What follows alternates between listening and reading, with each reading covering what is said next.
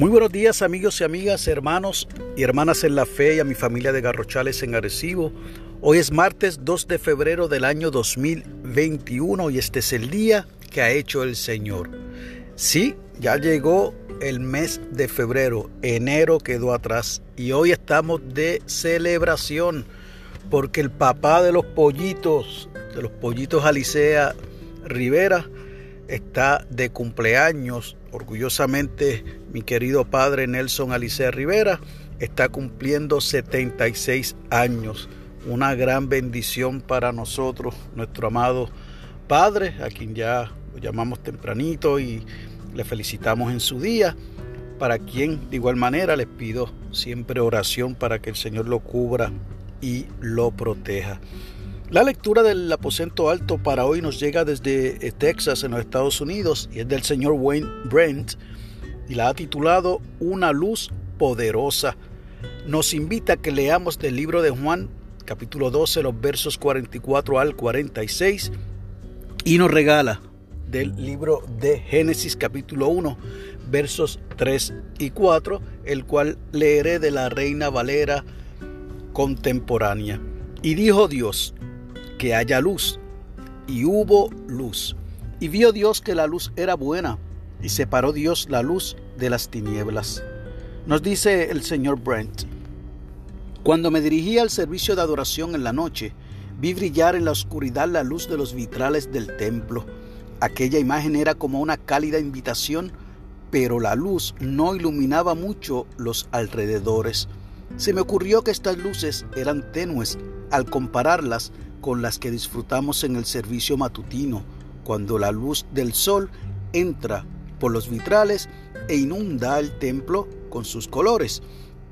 La luz del sol simboliza la luz que Dios nos da. Ambas son vitales y poderosas en nuestras vidas. Así como el brillo de la luz solar se luce mucho más que en las ventanas del templo por la noche, la luz de Dios es infinitamente más poderosa que la que los humanos podemos producir. Aún esta humilde comparación nos puede alentar a seguir adelante con nuestros esfuerzos para que la luz de Dios brille en nosotros, iluminando así el mensaje amoroso de Dios para toda la gente. Concluye el señor Brent y nos regala la siguiente oración. Dios poderoso, ayúdanos a reconocer nuestras limitaciones mientras tratamos de compartir el Evangelio. Oramos como Jesús nos enseñó. Padre nuestro que estás en el cielo, santificado sea tu nombre. Venga tu reino. Hágase tu voluntad en la tierra como en el cielo. Danos hoy nuestro pan cotidiano perdónanos nuestras deudas, como también nosotros hemos perdonado a nuestros deudores, y no nos dejes caer en tentación, sino líbranos del maligno. Amén.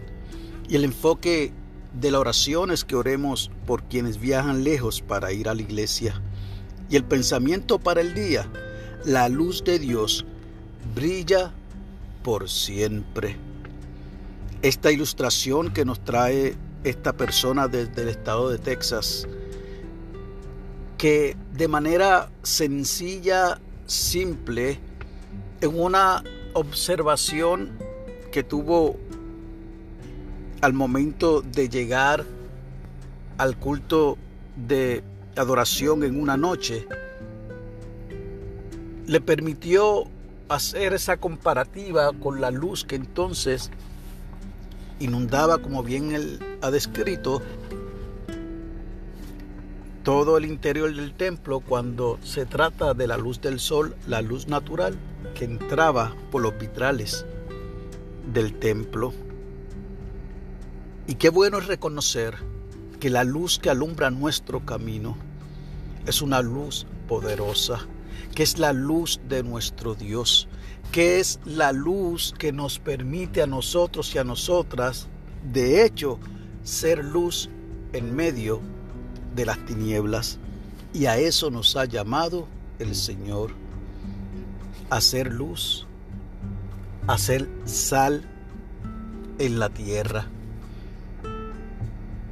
Y es mi deseo que durante el día de hoy podamos nosotros y nosotras tener la oportunidad de brillar con nuestras actuaciones, con nuestros testimonios, con nuestro hablar, con nuestro proceder.